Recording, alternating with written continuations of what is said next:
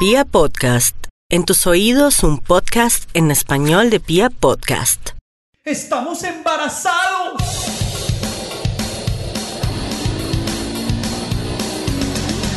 Los pañales, la comida, las pataletas, el jardín, el colegio, la primera adolescencia, la segunda adolescencia. la carrera, ¡no!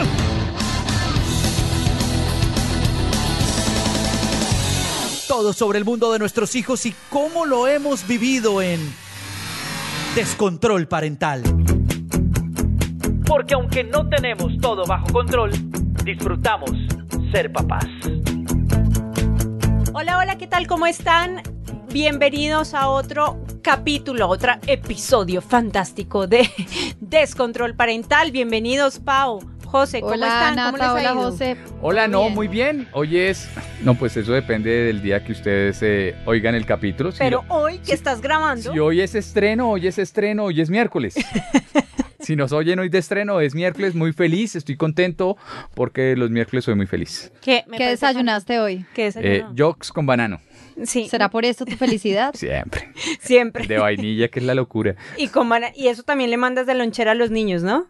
No, pero Jocks no, no les gusta. ¿No? No, Pero no, no. tú no me El, el kefir, el kefir que es un lácteo, que Ah, es un... ¿Qué es eso? ¿Qué es eso? El Ay, kefir es una bebida láctea fermentada. Necesito tomar eso, me recomendaron hoy. Es buenísimo. ¿Dónde? ¿Cómo, cómo es eso me das el kefir? dato. No, no, no, ya de una vez. ¿Cómo se hace el kefir? ¿Qué es Eso ayuda a mejorar la flora intestinal, así como el... Ah, esta otra bebida fermentada, se me olvidó. Masato. No, el que está súper de moda Kumis, ahora. kumis, yogur griego.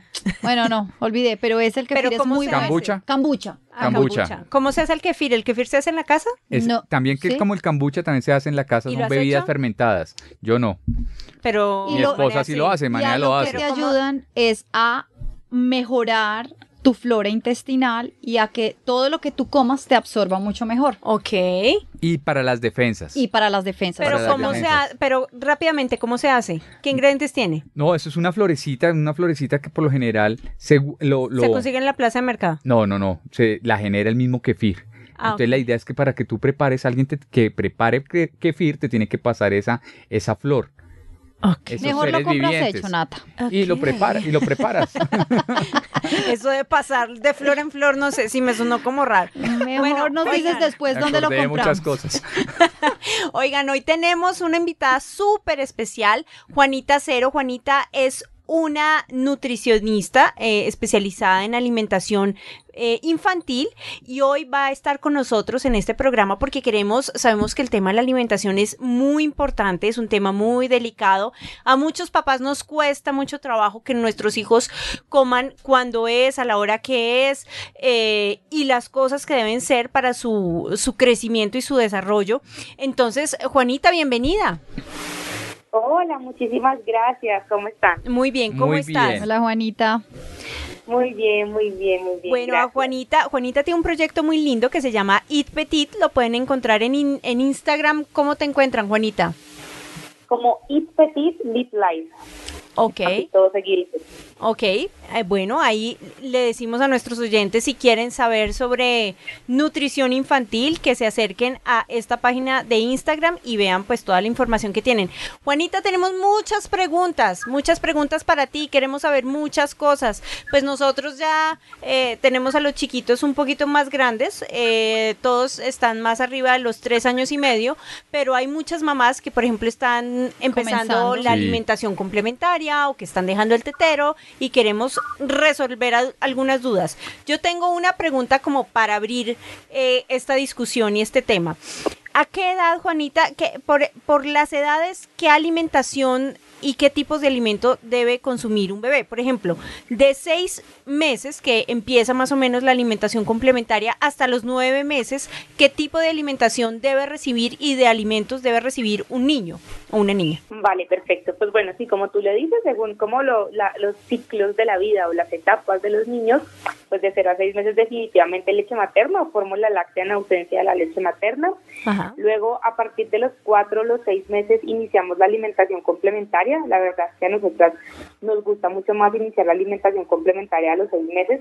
Tenemos un poco una premisa de que no hay afán de empezar a comer si van a comer toda la vida. Entonces, básicamente, iniciar a los igual. 4 aunque eh, digestivo está preparado. En algunos de los casos, pues hacia los seis meses nos parece que puede estar aún más preparado, además porque el niño ya tiene una postura mucho mejor para sentarse en la mesa.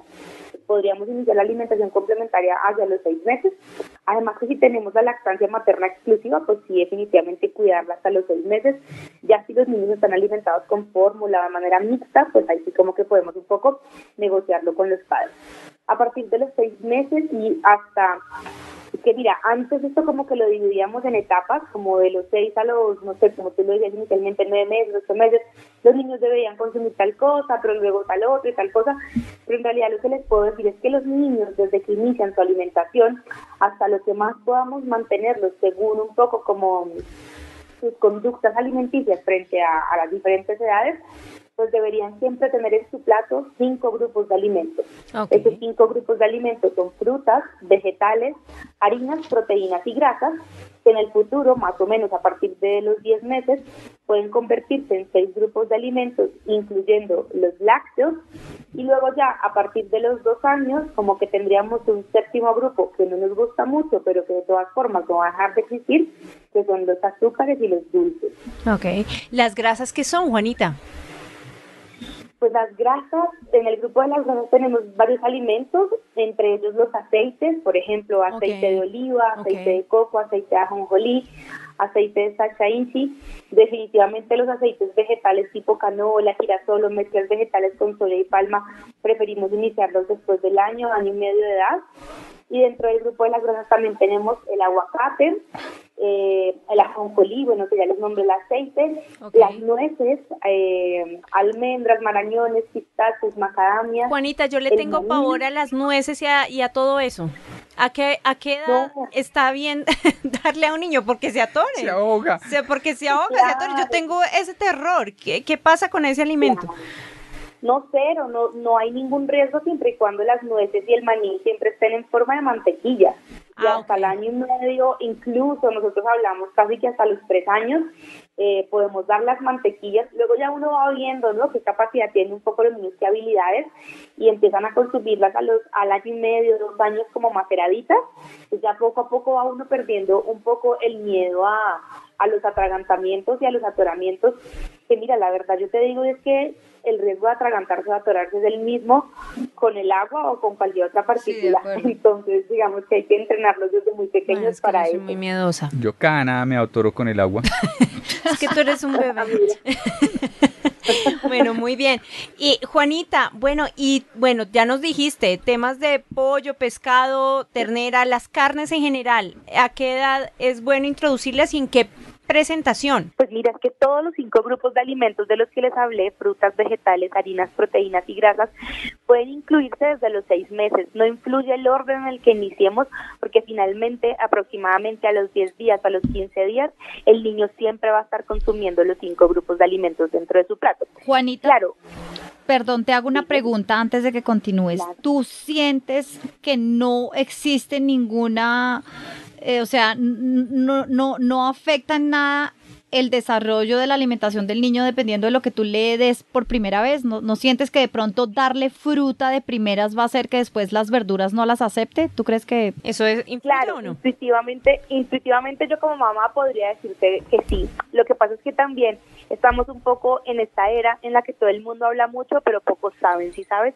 Entonces también es importante uno basarse en lo que dice la evidencia científica. Y la evidencia científica es clara con decir que no pasa nada, pero definitivamente ahorita hay un, un, un tema que es súper importante y que en verdad nos gusta mucho abarcar en el tema de nutrición y es la programación metabólica o el imprinting, ¿no? Que es un poco como que le, que le pongo yo a mi hijo o cómo lo programo metabólicamente para ciertos comportamientos alimentarios y yo como mamá, incluso también como profesional, podría decirte que los niños sí se programan metabólicamente. Lo que pasa es que no solamente desde la alimentación complementaria, es desde que la mamá está antes de quedar en embarazo, porque dicen que el líquido amniótico, la leche materna y todos los demás fluidos que un niño pueda comer de la mamá o ese, esa misma programación metabólica que la mamá le pasa al niño viene desde lo que la mamá come. Y una mamá que realmente no incluya vegetales, no incluya frutas que son un poco como nuestro grupo coco en los niños, pues va a ser un niño que tiene una probabilidad menor de gustar por esos alimentos en el futuro. Lo que pasa es que la ciencia todavía no concluye nada,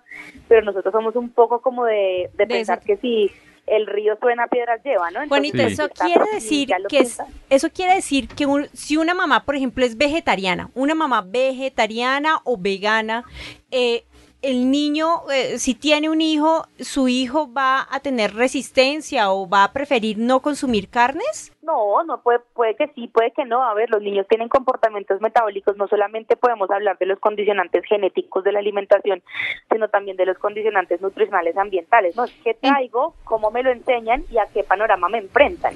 Entonces no quiere decir que los niños vegetarianos eh, rechacen la carne, pero lo que yo sí te puedo decir dentro de nuestra experiencia es que en la actualidad un poco los niños de, de, de la hora son niños que rechazan mucho la proteína animal evolutivamente.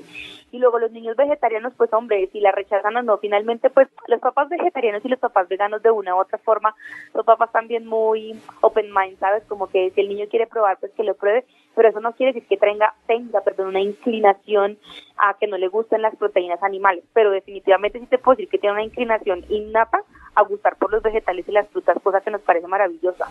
Me quedó, Juanita, una pregunta. Me quedó una duda con el tema de la programación metabólica. Me parece súper interesante eso que tú hablas, pero no me quedó tan clara. Sea, tú dices que dependiendo de lo que uno le dé, es como que lo está programando para que ese va a ser el camino. Si digamos mi dieta es altísima en azúcares, entonces va a ir por el camino de los azúcares. Si es dieta, si es alta en harinas, va a ir por el camino de las harinas. ¿O nos explicas un poquito mejor sobre la programación metabólica? es un poco como cómo codificas tú este metabolismo del niño hacia el futuro. O sea, no hay como, como puntos radicales. Es decir, si yo como mucho azúcar, mi hijo va a ser un niño que vaya a comer mucho azúcar definitivamente con un 100% de probabilidad. Pero definitivamente, si el niño es un niño que está programado metabólicamente, es decir, ha sido expuesto a una alimentación que no es tan saludable o que sea saludable, pues la probabilidad de que su alimentación hacia el futuro sea de esa forma es mucho mayor. Entendí. probabilidad. Ok. Ujú. José. Oye, yo es tengo una... eso. Es como, por ejemplo, los niños que, to- que consumen un montón de azúcar y durante la lactancia consume un montón de azúcar, pues es un niño que, pro- o sea, definitivamente metabólicamente está mucho más programado para inclinarse por el azúcar, sin decir que es un niño ya, mejor dicho, que vaya a consumir un montón de azúcar. Ok. La pro- digamos que la probabilidad aumenta. Ok. Juanita, yo tengo una duda. A ver, yo tengo dos bebés. A los dos desde chiquitos los alimentamos totalmente igual. Hoy el menor que tiene tres años, tres años, tres meses, come tanto verduras, eh, frutas, come de todo. Y el mayor que tiene cinco años que lo alimentamos igual que el chiquito, cero verduras, cero verduras, cero frutas. Los gustos. O sea, me puedo relajar que algún momento él le dé por volver otra vez a, a comer frutas y verduras o ya es caso perdido. No, no, no, no, no. Yo siento que los niños nunca son un caso perdido. Miren, la verdad yo no trabajo con adultos por eso. Caso porque los adultos Porque los adultos sí son caso perdido. Yo ya lo per- yo ya perdí. No, es que me parezcan un caso perdido, pero me parece mucho más difícil y menos Claro. enriquecedor el proceso. Básicamente es eso. Pero los niños nunca serán un caso perdido. Es más, o sea, cuando nosotros tenemos a las mamás en consulta, nos dicen como, sus hijos comen así, ustedes comen así, y la verdad yo les digo, eh, de cierta medida, que yo me acuerde de comer súper bien, o sea, como que me encanten los vegetales a partir de los 14, 15 años, como cuando tú ya empiezas a, a pensar en este tema como de la composición corporal y de cuidarse y tal. A ser Las consciente. frutas, por ejemplo, no son mi mayor inclinación, pero lo hago porque son saludables, hombre, y me ayudan un montón. Pero los niños nunca serán un caso perdido. Lo importante es como el niño necesita participar en toda la trazabilidad de un alimento para generar cierto interés. Los niños de ahora, tú les preguntas de dónde viene un banano y el que mejor le va te dice que vienen del lichigo de Don Pepe.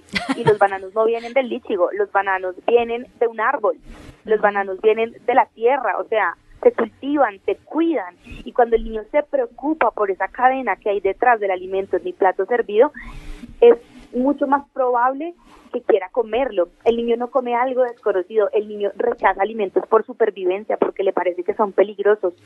Pero si en casa hay un buen ejemplo y si hay como un poco de un, como un buen hábito, seguramente va a llegar un punto de la vida en que los va a comer. A los niños no hay que atacarles con, por ejemplo, en tu caso, es que tu hermanito sí los come, es que a él que le importa Ah, no, cero, cero. Nunca, nunca le exacto. echamos en cara lo que hace el otro. Exacto, eso es importante, claro, en tu caso, pero nosotros tenemos muchos Sí, papás sí. que es como, ay, pero es que el primito, pero es Claro. que el, No. el vestidito. Hombre, Ay, al niño sí, lo que no. menos le importa es cómo come Pepito Pérez, al niño lo que le importa es cómo se siente él. Y si yo le brindo la confianza y la seguridad de que en un momento de su vida eh, les va a comer y va a estar bien, hombre, perfecto. Como también hablarles de, es que si comes, no sé, me voy a inventar fresas, esto, todo lo que me estoy inventando, ¿no?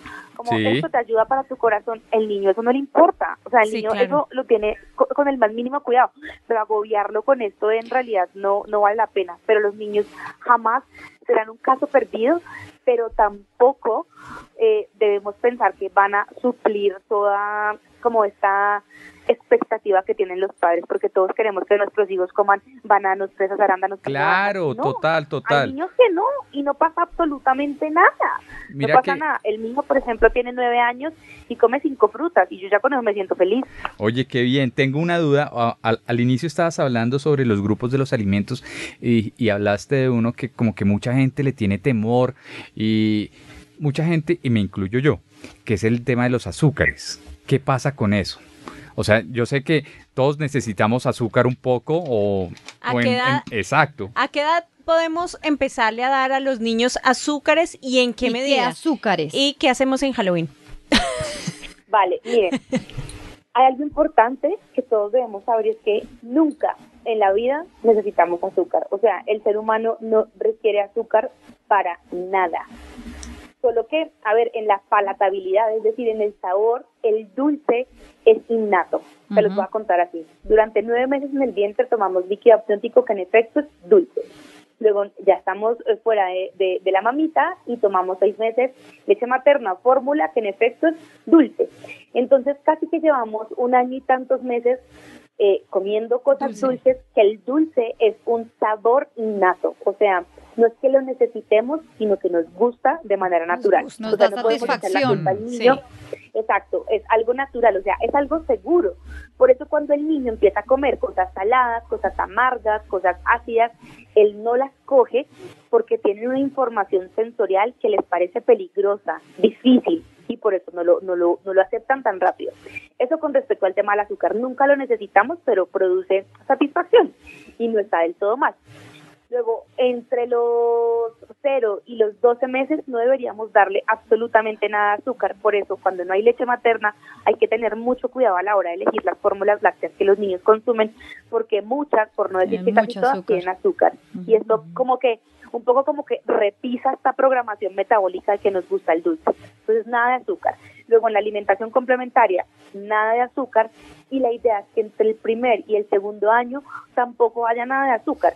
Pero la realidad es que las mamás e incluso los papás se sienten súper atacados. Ayer, por ejemplo, en consulta yo tenía una mamá que me dice, o mi mamá habla con mis tías o yo voy a resultar de pelea con ellas porque estoy agobiada de que le den galletas, helados. Sí. Hombre, respeten. Esa no es una realidad que todas Sí, las mamás tenemos que lidiar pero la con eso. gente debe respetar, o sea, porque Pero no lo respetan. Queremos ver un niño y queremos verlo masticando, o sea, déjalo tranquilo, no quiere comer, pedirá comida cuando quiera comer. De Entonces acuerdo. es un poco entre el primer y el segundo año, nada de azúcares.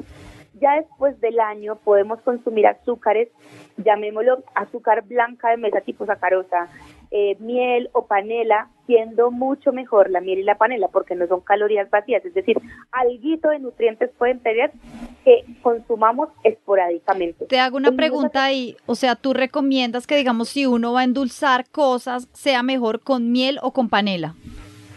Después de los dos años, sí, en cuanto el niño realmente lo requiera. A ver, yo te voy a decir, un jugo de mango, aunque no recomendamos los jugos, pero si de vez en cuando lo hacemos, un jugo de mango, eso no, eso no necesita azúcar, ni miel, ni panela. Sí, Pero hablemos de un jugo de maracuyá, pues yo no me la voy a tomar sin azúcar o sin dulce. sí. Entonces es un poco como ser conscientes de que realmente necesita Sí. azúcar. De acuerdo. Y no todo necesita azúcar, pero el niño se acostumbra, se acostumbra a hacerlo. Ahorita hace 10 minutos tenía yo una mamá en consulta, estuvo perfecta sus dos años sin azúcar, pero luego llevó a su hija a un jardín en el que el menú está lleno de azúcar. No, qué horror. O sea, la educación es muy importante, pero la alimentación también, y uno tiene que ser consciente de que cuando elige un jardín debería mirar el menú, por lo menos por encima. A veces me parece lo que le van a dar a mi hijo no se lo van a dar. Pero Entonces, sí, es un poco eso. es un trabajo soci- es un trabajo social. Es que no hay el tema de la alimentación, las azúcar. familias, se extiende más allá de la casa, las familias, cuando lo dejas donde la abuela, cuando lo dejas, claro, entonces las abuelas por congraciarse con el chiquito, mira que yo sí te doy este chocorramo, Pero es mira que... que- yo sí te doy este bombomú. Bueno, yo quiero decir que mi pediatra se ganó a Lucas con un bombombón. eso iba a decir Y hoy yo. me dijo, mira, hace rato no vamos donde el pediatra, eh, porque es que él es el único que me da bombombón. Es que para no ir muy lejos, eso era lo que yo iba a decir. O sea, los doctores Sí. después de la consulta te dan dulce. o Sí, sea, es una satisfacción. No, pero hay algo importante y es que eso en verdad, digamos que el pediatra siempre es nuestro recurso de primera mano como mamá.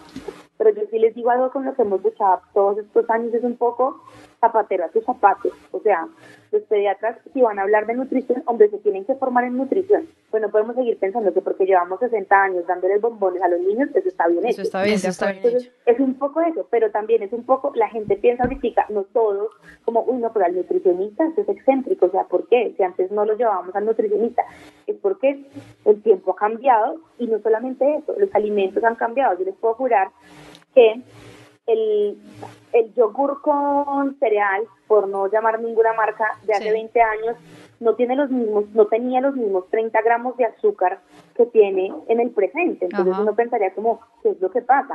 Siempre la cantidad de azúcar aumenta. Juanita, una pregunta. Entonces, suponemos ya que, bueno, ya pasamos estos años, ya nuestros niños tienen cuatro o cinco años y pasa que ya sufrieron todos los dulces de la abuela, de la tía, en el jardín, ya están expuestos, les encanta el dulce. Halloween. ¿Qué ha- Halloween, ¿qué hace uno? ¿Cómo uno administra? Porque esto es un bombardeo por todos lados de Sí. dulce que les ofrecen a los niños y uno como mamá que está queriendo tener una alimentación mejor, de, sabemos lo mala que es el azúcar, ¿cómo lo manejamos? ¿Cómo, ¿Cuál es la mejor forma? Yo te cuento mi caso, yo me volví a un punto que estaba muy restric- restrictiva con mis hijas con el azúcar y eso resultó ser peor. ¿Cómo lo Claro. podemos manejar? ¿Cómo podemos hacer para tener un balance? Porque pues ya probaron esa delicia. ¿Cómo se los controlamos? ¿Qué es lo que mejor le podemos ofrecer No en caso comprar. de que ella diga, quiero un dulce? ¿Qué es lo mejor que podemos ofrecerle? ¿Y cómo manejamos esta situación de este bombardeo de afuera de, azúcar? No comprar, ¿no, Juanita? ¿O qué? Sí, sí, sí. No, miren, lo importante es, lo primero es no prohibir, porque todo lo que es prohibido es más rico. Ujú. Así, no, así, está, así esté maluco y este viejo y sea del Halloween del año pasado. si está prohibido, el niño lo quiere. Ok. Entonces, primero es no prohibirlo y jamás referirse al dulce como la chuchería, la comida chatarra, lo peor del mundo, te, te vas a morir, te vas a engordar, te vas a cáncer, porque al niño no le importa. Uno. Y dos, es hacer acuerdos con los niños. O sea, el niño debe entender el por qué en sus palabras. Es un poco el generar acuerdos y conversaciones en las que el niño se empodere de su alimentación. Es decir, yo, Juanita Cero, nutricionista infantil, hoy me comí un helado de esos caseros de coco y no me importa porque me parece delicioso. Pero yo sé que mañana, si me vuelve a dar ganas del helado, pues hombre, pienso, no debería consumirlo, pues porque ayer me lo comí. El niño también debe estar un poco empoderado en eso y seguro. Miren, yo les cuento, un día fuimos a hacer un taller a un jardín y al final de la experiencia les repartimos a los niños unos masmelitos que no me parecen tan graves. Y al, en llegando un niño de cuatro años, el niño nos dijo, no, gracias, no quiero el masmelo porque estoy en pico y placa. Y nosotros dijimos como, ¿qué? Entonces, claro, cuando empezamos a indagar, era un poco la estrategia de la mamá para que el niño hoy no comiera dulce. No sé cuántos días de la semana el niño tenía placa. Pero se volvió un Pero- coco, ¿no? Se vuelve como el tema obsesivo, hoy eh, como un tema en la casa, el dulce. Entonces, hoy no dulce, mañana sí dulce. Claro, pues, no, y- exacto, pero si el niño lo hace de manera tranquila y dice, hombre, sí, no hay problema si me lo como. Por ejemplo, el mío tiene nueve años y cuando, porque los niños tienen ahora una vida social mucho más ajetreada que la de uno. Ajá. Ah, no, Entonces, seguro. cuando sí, yo sé clarísimo. que él va a tener una fiesta, le digo, bueno, Juan, Sí, sí. esta semana no vamos a no vamos a, a consumir mucho azúcar, eso no quiere decir cero, pero no mucho, para que el fin de semana puedas comerte lo que tú quieras, porque también es triste ir a una fiesta Ay, en donde la mamá le dice al niño, elige entre la gaseosa y el ponqué, o sea, qué pena, pero No, ¿qué, qué estás tampoco. haciendo? Ay, Juanita. El tiene 15 amigos. ¿Gaseosas cuándo? Yo, uh, Lucas tiene Nunca. tres años y medio y no Nunca. ha tomado su primera gaseosa. Nunca. El mío Nunca. 5 y tampoco. Nunca. Fantástico. Sí. Nunca, pero lo Nunca, ¿no? decir Es un poco que las mamás seamos responsables y es, oye, no prestas gaseosa en una fiesta de niños, dales agua. sí, agua, jugos. Bueno, Y jugos, sí, lo agua. que sea, agua. Si el niño no tiene porque le- si el niño no tiene de dónde elegir, pues por más rabia que le, va, que le dé, él va a decir agua. Pero Claro. ¿qué alimentos eh, les podemos ofrecer de azúcar? Una fiesta, en una fiesta quedamos, Juanita. En una fiesta damos ponqué, porque a los niños les encanta el ponqué, pero pues uno intenta que el ponqué tenga menos azúcar. Y hay lugares que son súper responsables y dicen, oye, te lo endulzamos con panela, te lo endulzamos con miel, o lo endulzamos con banano. Entonces uno hace un... Y si no lo hay, pues qué carajos, no importa, pues el ponqué Y en la está. lonchera, ¿qué podemos mandar que sea como algo? Ah, yo ahí tengo una, un, un tema muy puntual. Lonchera, dicen siempre, entonces mande una fruta, un lácteo y, un, eh, y una proteína. Pero yo le tengo pavor al jamón, la verdad. Entonces yo no le puedo mandar un jamón eh, todos los días en la lonchera. ¿Qué mando de proteína que no sea jamón? Claro, pues miren, es que no hay una regla estricta, pero uno lo podría hacer de diferentes maneras. Y es un poco también como juntando con la primera pregunta que me hicieron y es, ¿qué hacer para que el niño no lo coma? Y es también hacer acuerdos con la lonchera, o sea, ¿qué es lo que te gusta y qué es lo que vas a llevar? Y esa es otra de las recomendaciones. Digamos, con el mío yo tengo los viernes, le llamamos el plan gordo, y es un poco que él elige lo que quiere llevar sin importar lo que quiera llevar. O sea, si quiere llevar tres cosas que para mí son superfluas, las lleva. Pero una lonchera lo que debe tener es, dependiendo si es un descanso o dos descansos, pues son tres o cinco cosas. Que puede ser la bebida, que en la bebida puede ser agua o puede ser algún batido, o puede ser, bueno, yo al mío, por ejemplo, le, le mando clorofila y así cositas que uno como que va viendo que le van subiendo Ay, es que tú eres nutricionista, Juanita. Yo, yo creo que Lucas me lo echa en la cara donde yo le digan clorofila. No, porque sabe a menta, sabe a menta, infusiones y, y- y demás, o sea, en verdad, si no, si no le enseña al niño, lo logra. Bueno, eh, la bebida, Ok, lo luego un intentaremos. lácteo que no tenga tanto azúcar, que lo que hago yo, por ejemplo, es mandarle yogures que no tenga tanto azúcar, que no tengan Ok. tanto azúcar. ¿Yogur o griego el o yogur qué? natural, el yogur, sí, bueno, hay uno de ketos, por ejemplo, que tiene tres gramitos de azúcar que no está nada grave. ¿Cuál es? original del uno es ketos, se llama así, sí, sí, el yogur original del final de toda la vida, el de empaquetito azulito, por ejemplo, lo licúo con más leche. ¿qué opinas del Yox? Que es el que No acompaña muchas loncheras. No, me parece que un tarrito de 100 gramos que tenga 19 gramos de azúcar, Tiene o sea, mucha es una barbaridad. de acuerdo. Pero tampoco le puedo decir a mi hijo, el yox es lo peor. En el plan gordo, el man lo lleva. Y yo no le digo que no. Entonces tampoco lo satanizo, pero tampoco en mi casa compro un six pack de yox, porque si hay six pack pues se toma seis, pero si solamente los viernes vamos a la tienda y compro uno, pues para él va a ser normal eso. Juanita. Entonces el lácteo, la bebida, Sí. mm, una harina que podría ser, hombre, sándwich en todos sus derivados, el Sí, jamón sí. definitivamente, pues sí, yo no lo uso siempre, pero de vez en cuando lo uso, una, una vez a la semana no tiene problema. Yo, por ejemplo, o nuestros pacientes, no les voy a hablar de mí, porque yo, sí, como dicen que soy nutricionista, pero mis pacientes, por ejemplo, hacen salchichas o hacen el Ok. jamón, las hacen en casa, las hacen con los niños, los niños participan. Es que es todo un pasa es que mundo, ¿no? La alimentación. que no hay tiempo para nada, pero Sí, lo que pasa sí. es que lo que nos falta es dedicación, porque De uno acuerdo. tiempo tiene para todo. De acuerdo, de Entonces, acuerdo. pues, un poco de eso, algo de dulce, como una harinita pequeña y la fruta. Pero Yo qué dulce. bien.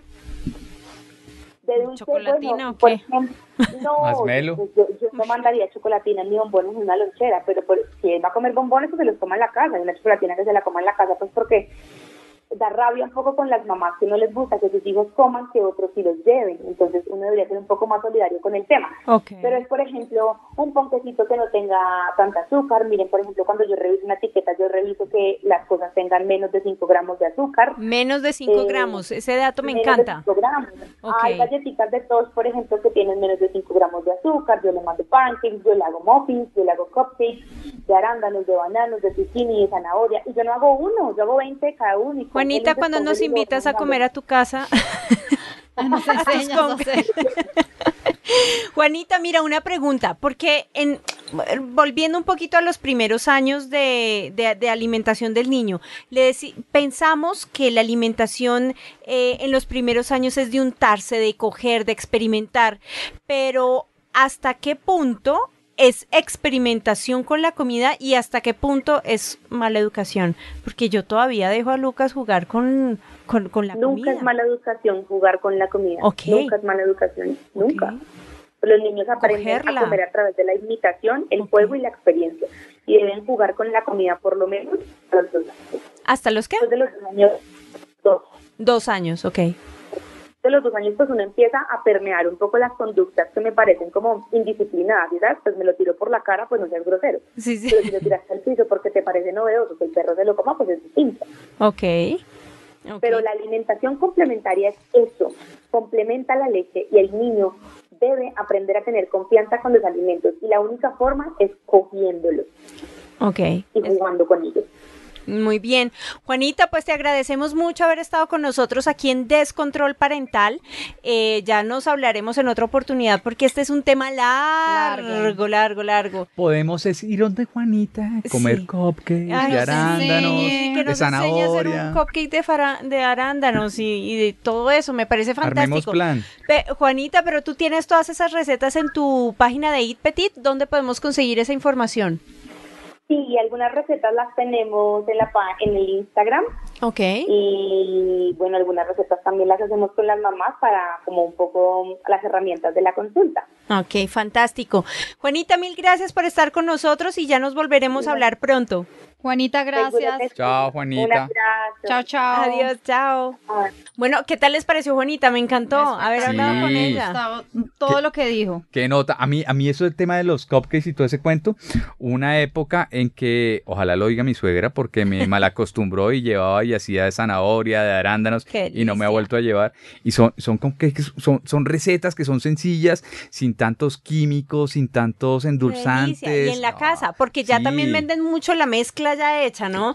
Pero, Pero se puede igual, hacer hay en casita. químico, que el preservante, que el azúcar. A mí me encantó oír de una profesional algo que yo siempre digo, por lo que siempre lucho, y es que no necesitamos el azúcar. Ay, sí, no, no, no se Pero es, necesita. hay que luchar contra el mundo para que entiendan que los niños no necesitan azúcar, que no tenemos que estarlos premiando con azúcar todo el tiempo, pero es un tema cultural que yo creo que Sí, y yo creo que no, se ve, se- no, no solamente nos evitamos dolores de cabeza hoy en día, sino que se los vamos a evitar a ellos en su madurez, cuando sean adultos. Eh, reducimos temas de diabetes, de obesidad, Claro. en fin. Y lo que ella decía es crearle conciencia a los mismos niños, no, no para el futuro, sino para que ellos mismos desde ahora digan, no, como el, el ejemplo que decía, no, hoy no, estoy en pico y pico y placa. placa. Sí, sin satanizarlo, porque es algo que está ahí, Sí, pero exacto. es como involucrar eh, en la alimentación en- y en la casa, ¿no? No solo en la alimentación del niño, porque queda fatal que un niño le diga, bueno, hoy no tomas, eh, Sí, yo qué sé, chocolatina y el papá tráquete, una chocolatina, una gaseosa encima, entonces, bueno. Pero ¿qué muy estamos? interesante el tema Muy interesante. y creo que es un tema que vale la pena Seguir ir más a fondo. Sí, seguiremos hablando. Y si ustedes tienen preguntas y si quieren saber más información y si quieren que volvamos a consultar a una nutricionista infantil por estos temas, escríbanos en nuestra página de Instagram des al piso control parental, des al piso control parental y ahí nos ponen un mensajito en cualquiera de los posts que ponemos, de las historias que ponemos y nos cuentan qué quiere saber y no solamente de alimentación, que otros temas quieren conocer. De y una. bueno, nos estamos oyendo en un próximo capítulo de Descontrol Parental. Un abrazo para Hasta la todos. próxima. Hasta la próxima. Chao, chao. bien. Chao. Descontrol parental. Porque aunque no tenemos todo bajo control, disfrutamos ser papás.